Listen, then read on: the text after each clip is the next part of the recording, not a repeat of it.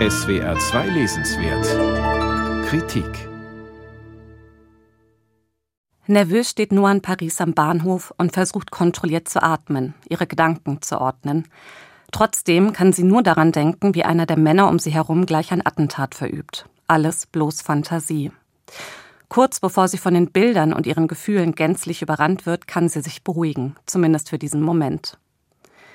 Ihre Reise führt sie weiter aufs Land. Für ein paar Wochen, Monate, so genau weiß sie es selbst nicht, hat Noah ihr Leben in einer nicht näher genannten deutschsprachigen Stadt unterbrochen.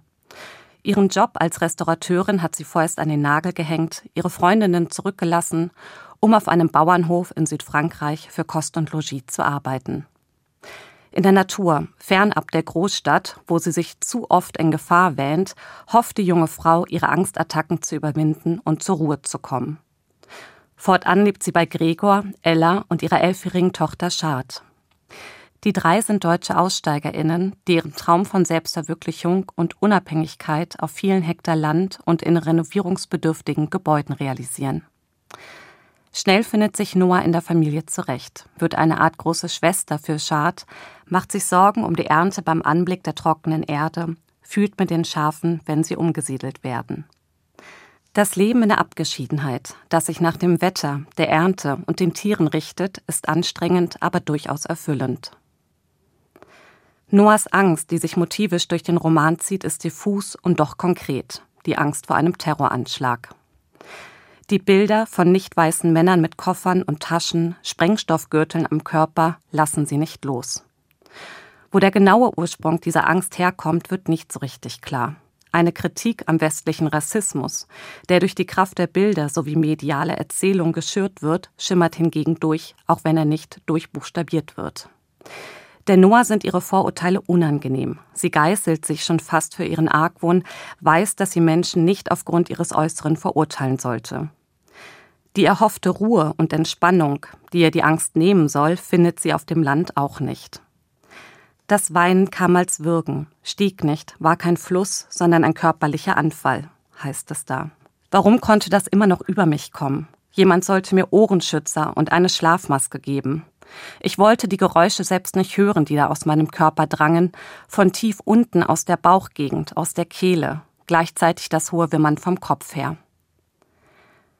Stellenweise liest sich an der Grasnarbe soghaft, wie die Einstiegsszene am Bahnhof, in die Miriam Wittig ihre LeserInnen in Noahs Angstattacke hineinwirft, ohne viel Kontext zu geben. Schon fast rätselhaft kommt sie daher. So unklar erscheint im ersten Moment, was die Protagonistin erlebt. Zugleich spiegelt sich hier die wesentliche Eigenschaft ihrer Angst wider, die eben auch nicht greifbar ist. Im Kontrast dazu stehen die Weite der Natur und das Leben auf dem Bauernhof, was die Autorin beides unmittelbar durch die Augen ihrer Hauptfigur erfahrbar macht. Die Masse der Eindrücke erwecken wiederum den Eindruck, Noah müsse ihren Kopf mit möglichst vielen neuen Bildern überschreiben, um sich von ihrer Angst abzulenken. Dabei wirkt sie teilweise auch ungefiltert, fast schon überfordert von dem, was sie wahrnimmt.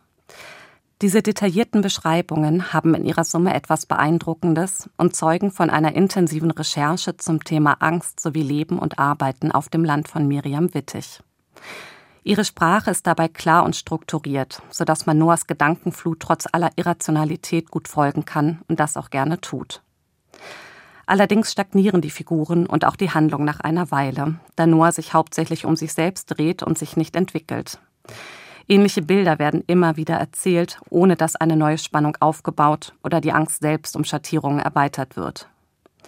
Überlegungen zu den alternativen und sogar antikapitalistischen Lebensentwürfen der AussteigerInnen auf dem Bauernhof werden nur angerissen.